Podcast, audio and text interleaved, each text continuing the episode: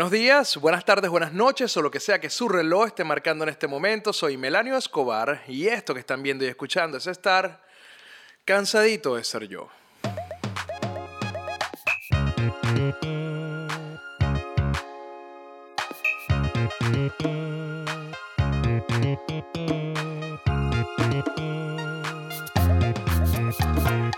Y en este cansadito vamos a hablar de unos temas un poco más positivos que los dos anteriores. No es que hayan sido negativos como tal, pero sé que a muchas de las personas que vieron el Familia Tóxica parte 1 y el Familia Tóxica parte 2 les costó muchísimo procesar toda la información y los sentimientos que se removieron luego de no solamente escuchar mi historia, sino de repasar todas las que dejaron en los comentarios y cuando nos dimos cuenta de que no estábamos tan solo con esos sentimientos, de verdad que eh, sumamente agradecido con todas las personas que han interactuado, pero vamos con un tema un poquito más light y esto me va a dar chance de buscar los lentes que los dejé por allá y de hacer café. Pero primero, antes de entrar en tema, que básicamente lo que vamos a conversar es sobre la autoconfianza y te voy a dar tres técnicas infalibles para que mejores y subas ese peo de autoestima que te está carcomiendo. Voy a agradecer a todas las personas que hacen posible de alguna u otra forma que Cansadito llegue a la pantalla de YouTube y al Spotify y en todos los lados donde ustedes consumen esta vaina, en el baño del, del molino, donde lo consuman, donde lo consuman. Quiero agradecerle a la gente de mia.pancakes en Instagram, Miami Pancakes, los mejores cupcakes de Florida con el sabor de Caracas. Véanlos ya en su Instagram. No solamente hacen como que los cupcakes normales de siempre, comunes, que nosotros conocemos, sino que se inventan unas formas y recetas increíbles. Por ejemplo, este que están viendo ahorita de hamburguesas, a mí me volvió mierda. De hecho, sé que le mandaron unos a Capela, a Atso Alejandro, a Cheo Comegato, a Santiago, le mandaron a todos ellos como que cupcakes quedaron locos. Así que bueno, si quieren probarlos, simplemente síganlos cómprenles y ya. Si quieres comprar en Caracas con la variedad de Miami, sigue a la tienda Fantasma en Instagram, cantidad increíble de productos sumamente variados directamente para ustedes listos en Caracas. O sea, no tienen que esperar ningún envío ni nada, simplemente están allá. Si quieren los mejores memes directamente en su teléfono, sigan el canal de Telegram Meme Laniobar. Es una cuenta que yo manejo donde todas las mañanas les envío una curaduría de memes directamente a su teléfono para alegrarles un poquito el día y que se sacudan la cama del cuerpo cuando se despierten. Y si quieren apoyar Cansadito de Ser Yo directamente desde su tarjeta de crédito, ingresen a www.patreon.com slash melaniobar, meten los datos de su tarjeta, eligen el tier que más les parezca y me dan su dinero a mí. Bueno, vamos a hacer la pausa para buscar los lentes y ya venimos.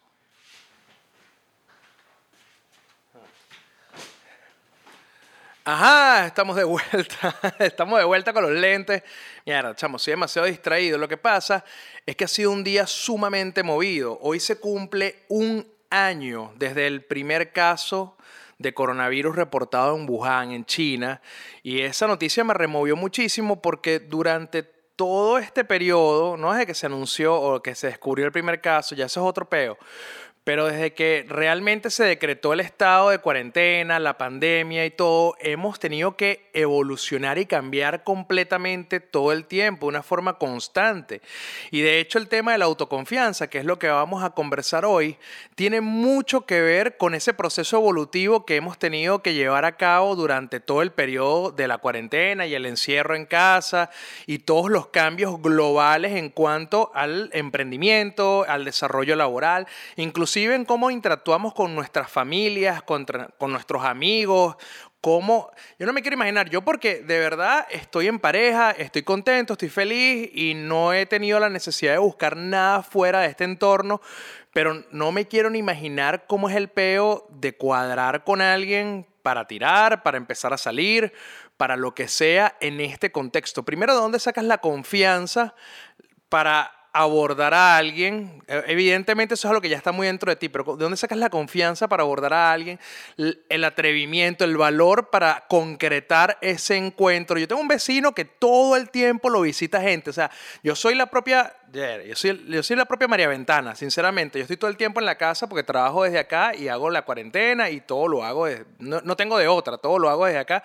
Estoy todo el día metido en la casa y básicamente me entero de todo lo que pasa en el vecindario, pero yo no sé cómo hace, o sea, es muy, muy valiente. Yo me imagino que he tenido COVID unas 77 veces, porque todos los días viene una persona diferente a divertirse.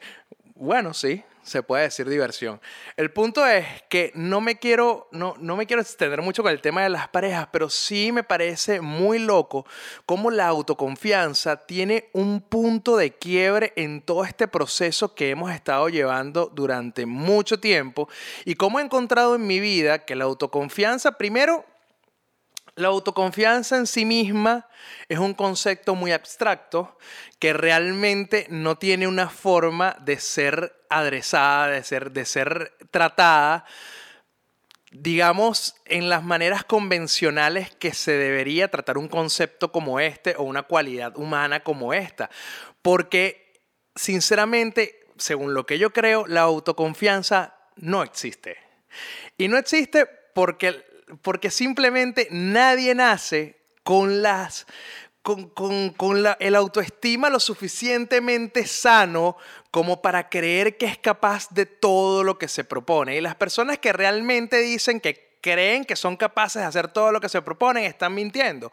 Porque no existe nada más común que la ansiedad, que los nervios, que la desconfianza, que, que, que digamos que la falta de preparación, que los traumas de la infancia que se te van metiendo en la cabeza cuando te dijeron que no podías, que tú no servías para algo, o que los amiguitos, el bullying, la consecuencia del bullying, de que no servías para el fútbol, que no servías para el básquet, que no servías para esto o lo otro, que de alguna forma te limitaron a ti mismo a seguir intentando, todo eso existe y yo creo que no hay nada más generalizado que, que esas consecuencias tan nefastas de, de, la crianza.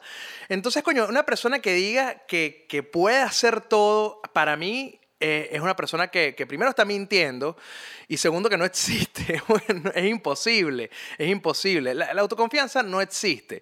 Lo que realmente existe es la percepción que tiene cada persona sobre sus propias habilidades. Esta percepción puede ser bastante acertada dentro de tus capacidades y habilidades. ¿En qué sentido? Mira, yo sí soy capaz de pararme todos los días en la mañana e ir al gimnasio, entrenar, echarle bolas y adelgazar. Eso es una percepción de tus capacidades y de habilidades, eh, digamos, acertada. Pero en muchos de los casos, para poder sobrepasar las trabas de iniciar algo, tenemos que pasar las percepciones erróneas que tenemos sobre nuestras habilidades y sobre nosotros mismos y nuestras capacidades. Porque la primera piedra de tranca para realizar cualquier tipo de cosa es nosotros mismos y que no nos dejamos progresar. Yo recuerdo cuando empecé con el periodismo, yo tendría unos 16 años, la primera entrevista, digamos, para un medio de comunicación formal que me tocó hacer era a Andrea Echeverry, Tego Calderón, Molotov y un montón de bandas nacionales que en ese momento me acuerdo que una se llamaba Doble Impacto, que era como de Barquisimeto. Es que no se me va a olvidar jamás, porque fue una experiencia roja en el estadio universitario de fútbol en la central. Perdón. Y fue un encuentro directo con todas estas personalidades del mundo de la música que eran además sumamente importantes para el momento. Digamos, Andrés Echeverry, Aterciopelado, este, mm, Molotov, era la banda de rock en español más importante en ese momento. Y Tego Calderón era como el representante máximo de este género que estaba revolucionando el mundo llamado reggaetón y que ya hoy día es pan nuestro y es cosa de manejo común, pero en ese entonces era como entrevistar a Lars Ulrich de Metallica, por ejemplo, y por lo menos para mí quizás no tenía ese significado tan profundo, pero sí tenía la capacidad de reconocer que era una gran estrella y evidentemente yo no quería hacerlo. Me ofrecieron la oportunidad, pero yo no sabía si tomarla o no. Yo hasta ese momento lo único que había hecho eran un montón de entrevistas a bandas locales, de punk, de rock, las bandas de mis amigos, personas con las que tocábamos, etc. Y realmente para mí era muy sencillo hacer esas entrevistas. Yo ni siquiera había empezado a estudiar comunicación social ni nada por el estilo.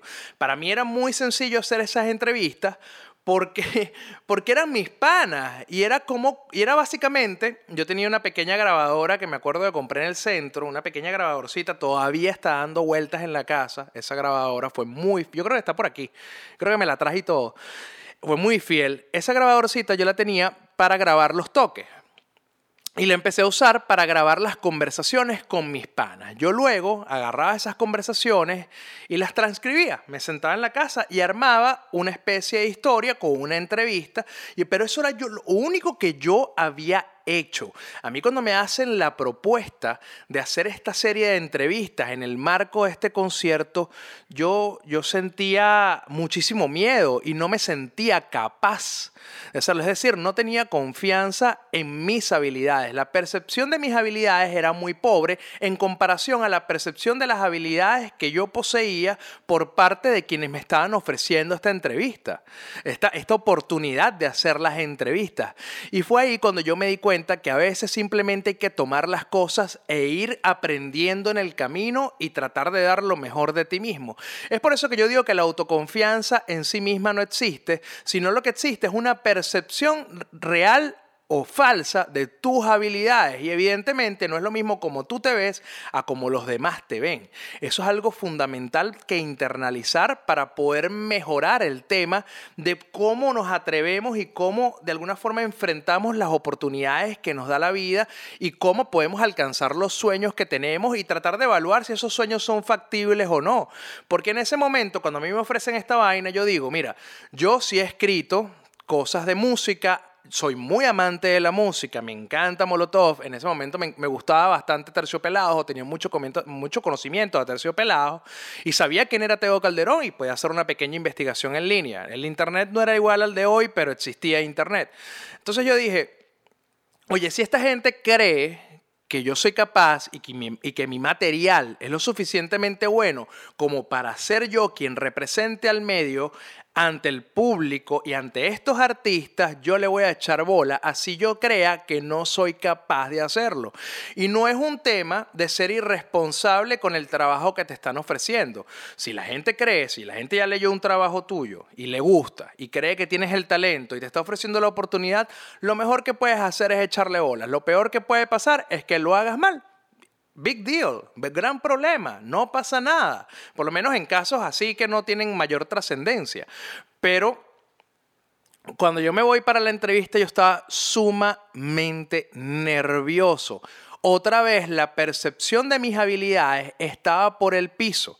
No confiaba, no creía en lo que estaba haciendo. Solamente encontré una forma de, de enfrentar la situación y de enfrentar y sobreponerme ese miedo, que fue pararme de entre todos los periodistas y empezar, empezar a lanzar las preguntas que tenía. Saben, no saben lo genial, primero que salió ese artículo, salió increíble. Yo creo que fue uno de los mejores artículos de la experiencia roja de ese momento porque fue sumamente comentado en el ámbito musical y me felicitaron muchísimo y, y otras oportunidades de trabajo comenzaron a surgir a raíz de eso y de hecho fue el punto de quiebre para que yo decidiera estudiar comunicación social. Yo tenía en ese momento, yo he inclinaciones por diferentes ámbitos del, mundo profesional, he tenido por, por el derecho, he tenido por la psicología y he tenido por el periodismo. Y en ese momento cuando yo me di cuenta de que las habilidades que yo tenía eran un poco más arriba del promedio en cuanto a entrevista, storytelling, de, digamos, de, detallar el, el, ambiente y poder describirlo, dije, nada, yo tengo que estudiar periodismo, aunque todas estas habilidades pueden servir para la abogacía o para la psicología, yo dije, nada, yo creo que esto es lo mío. Empezaron a salir oportunidades a raíz de eso y eso solamente sucedió porque me atreví a echarle bolas y cambié la percepción sobre mis capacidades y sobre mis habilidades. Esto no quiere decir, cuando cambian tus percepciones de la habilidad y de la capacidad, no quiere decir que vas a perder el miedo. Esto no sucede. Yo creo que no existe una sola vez que yo me siente o me pare frente a una cámara sin que no me dé miedo. A veces la ansiedad o el miedo viene en forma de una cámara de televisión, a veces viene en forma de una llamada telefónica, a veces viene en forma de una conversación, a veces vienen cosas tan simples como en decidir qué vas a almorzar o qué te vas a poner. Y esas, y esas sensaciones, esas situaciones realmente no desaparecen por completo. Si tú sufres de ansiedad, si tú sufres de nervios o si son... sufres una palabra muy, muy, muy descolocada para este contexto, disculpen. Pero si tú eh, de alguna forma sientes miedo de manera constante al tomar decisiones o sientes nervios al momento de ejecutar algún tipo de acción, de una forma constante, esto puede suceder gracias a muchas cosas y no van a desaparecer. Lo que puede suceder es que aprendas a controlarlo. eso es lo mismo que tener autoconfianza o la definición de autoconfianza. Es saber, primero, de qué eres capaz y de qué no. Tener la percepción correcta de tus habilidades. Y segundo, un control de los nervios y un control de la ansiedad. A veces ese control de la ansiedad puede venir, es que esto también viene en muchas formas. El control de la ansiedad puede venir en tus sueños y en tus metas, en las cosas que tú quieres alcanzar. Mis metas y lo que yo quiero alcanzar son mucho más importantes para mí o tienen mucho más peso dentro de mí que el miedo que me genera luchar o trabajar o lanzarme por ellas. Entonces ya ves, aquí esta es una forma de autocontrol, esta es la forma que yo he conseguido para manejar mi miedo, para manejar mi ansiedad. A veces el, el autocontrol o digamos el autocontrol de esos nervios y de, y de ese miedo viene en forma de motivación. Todo este grupo de personas está de acuerdo en que yo tengo la capacidad de ejecutar y de hacer algo. Pasa mucho en núcleos familiares sanos, en núcleos de amistades sanos, donde en un consenso todas estas personas de este grupo están de acuerdo que tú eres bueno para algo y te motivan a explorar esa habilidad. Ese consenso, tener la conciencia de que existe este consenso por este grupo de personas que lo más probable tú quieras y respetes, existe, te da mucho más peso que el miedo y la ansiedad que te genera luchar o hacer lo que tú te estás planteando hacer. Y a veces el autocontrol de los nervios y de la ansiedad viene en un potecito, es decir, en un potecito de CBD que te permite calmar la ansiedad y los nervios, que por lo menos esa es una de las herramientas que yo utilizo para poder controlar cuando me, se, me desequilibra un poquito la ansiedad, cuando siento que estoy perdiendo el control de mis emociones, yo acudo al CBD y lo promociono y lo recomiendo, pero también acudo a terapia. Pero también utilizo, utilizo una autoevaluación para conocer realmente mis habilidades y mis capacidades. Y adicionalmente me apoyo en este círculo de amigos que en un consenso me ayudan a entender en qué puedo estar destacándome y en qué puedo estar fallando para yo afinar la percepción de mis habilidades. Todo viene en diferentes formas y en diferentes métodos y alguno de estos te puede ayudar a entender que tú eres capaz de hacer muchas cosas. Pero esto no significa, ojo, que, que todos seamos capaces de hacer muchas cosas no significa que todos seamos capaces de todo. Ahí es donde está uno de los mayores errores cometidos por las personas y que sigue reforzando esa piedra que los mantiene lejos de sus objetivos. ¿Por qué? Porque de alguna forma tienen la noción o creen que son buenos para, vamos a decir un ejemplo, para la bicicleta. Y todos los días, no importa cuán constantes sean, todos los días salen con la bicicleta y siempre se caen, siempre se caen, siempre se caen. Pasa seis años y siguen cayéndose y no intentan nada más porque están cegados de que ellos quieren ser es maestros de la bicicleta, pero quizás tú no seas el adecuado para montar la bicicleta y ganarte las medallas de oro como si fueras Daniel Ders. Quizás tu habilidad está en otro lado.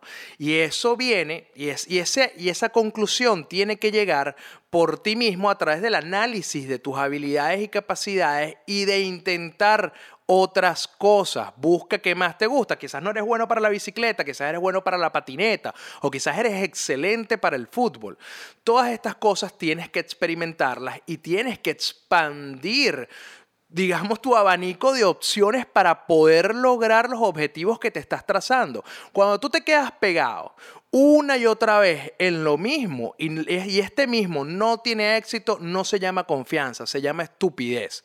Tienes que analizar las cosas que te funcionan y las que no te funcionan de una misma manera y tratar de reforzar las que sí te funcionan. Y si tu objetivo último es esto, porque es esto, porque es esto, la bicicleta, la bicicleta, la bicicleta, porque ese es tu único sueño, y si tú no haces bicicleta, no quieres hacer más nada en la vida, pues analiza cómo lo estás haciendo, que te está llevando a fallar, para que lo cambies y puedas lograr el éxito que estás buscando. Eso es algo que también yo he aplicado. Yo quería estar, por muchos años yo quería estar en televisión y desde niño, desde niño me gustaba muchísimo, me llamaba demasiado la atención la televisión, quería estar ahí, quería hablar con las personas, porque además es algo nato de, de, mí, o sea, yo, yo voy a cualquier lado y la gente me cuenta la historia de su vida sin yo siquiera emitir una palabra. Yo digo, hola, ¿cómo está? Y la gente me empieza a contar de su divorcio, del hijo que se fue, de la mujer que llegó, de que si tienen dinero, que si no tienen dinero, que si les va bien, que si les va mal. En todos lados las personas, es una cosa que, que me pasa mucho y conecto mucho con la gente en ese aspecto, sobre todo en el nivel uno a uno. Y yo, y yo desde chiquito me atraía demasiado la, lo potencial de la televisión de poder conectar las personas. Por mucho tiempo tuve programas de televisión de rock y de punk donde ponía videos, etcétera, pero eso, fue, eso poco a poco fue mermando.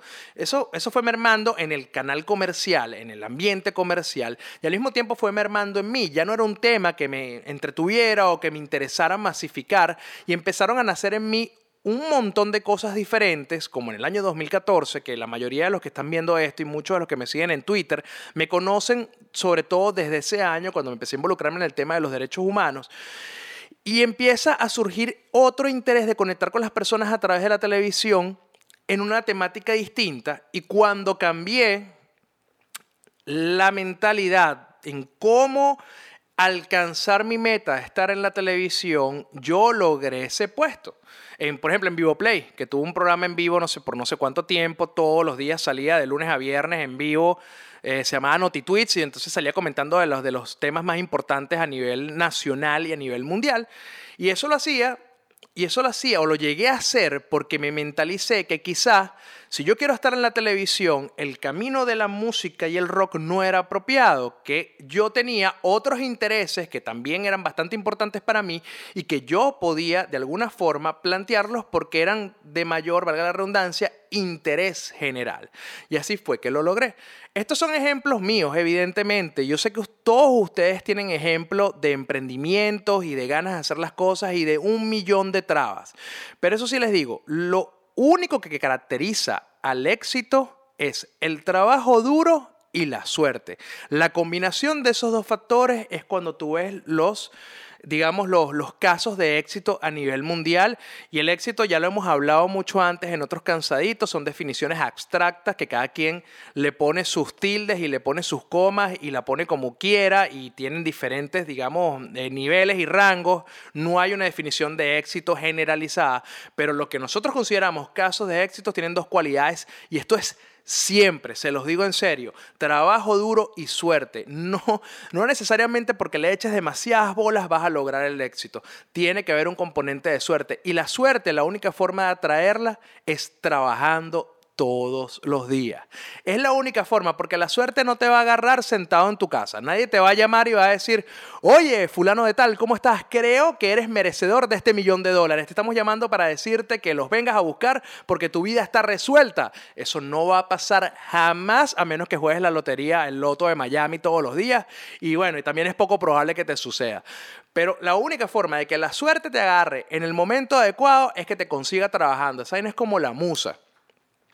Y otra de las razones por las cuales yo creo, y esto también me ha servido como una herramienta constante para poder lograr las cosas y poder motivarme a mí mismo y creer creer en mí mismo y, y, creerme capaz ha sido la inspiración. A veces muchas personas no consiguen que qué hacer con su vida, a dónde quieren llegar, porque simplemente no tienen referencias, porque no nutren la mente. Si tú no lees, si tú no ves documentales, si tú no ves televisión, si tú no consumes YouTube, si tú no escuchas podcasts, si tú no, no eh, participas en conversaciones que tengan una profundidad más allá que la cotidianidad, es poco probable que tú puedas expandir tu mente con las posibilidades que existen en el mundo. También pasa, mire, pasan personas como yo que tenían su vocación clarita desde que eran pequeños.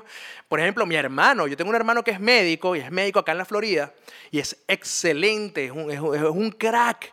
Yo recuerdo una vez mi papá cuando teníamos como 8 años, 9 años, no sé, después de que lo conocí a él. Esa es otra historia que los que me siguen en Twitter se la saben, se las cuento otro día. Pero yo conocí a mi hermano ya en una niña niñez bastante, bastante, eh, digamos, avanzada, una niñez avanzada, como a los 9, 10 años, no me acuerdo ya. El punto es que después ya que nos conocíamos y mi papá de alguna forma trató de involucrarnos el uno con el otro, recuerdo que mi papá nos hizo una pregunta a los dos.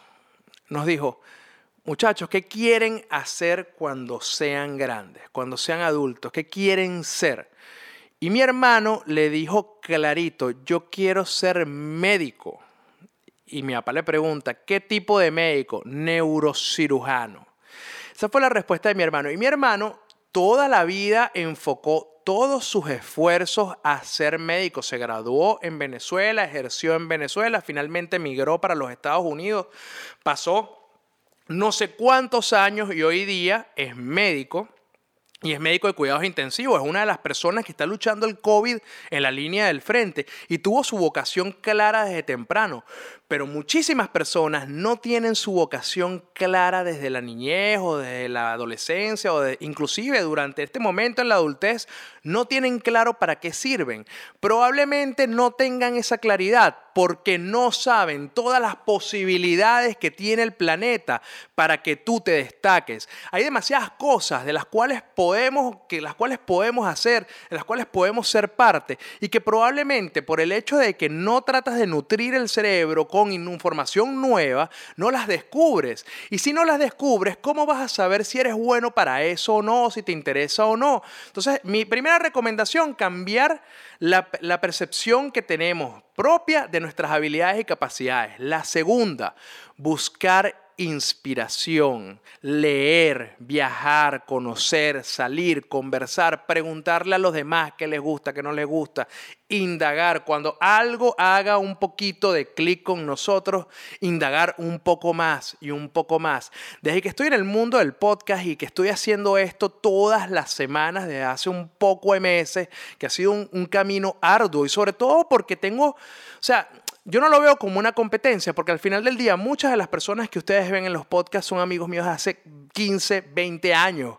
Y, y realmente buenos amigos. Y tienen muchísimo éxito, pero digamos las referencias que yo tengo ahí afuera de, de, espacios similares van muchísimo más avanzados y evidentemente eso ha sido un obstáculo que para mí internamente me ha jugado eh, como una traba para yo seguir echando bolas, pero durante todos estos meses que he hecho, bueno, si ellos lo lograron y si ellos llegaron allá y si ellos hacen esto y hacen lo otro, probablemente yo también pueda.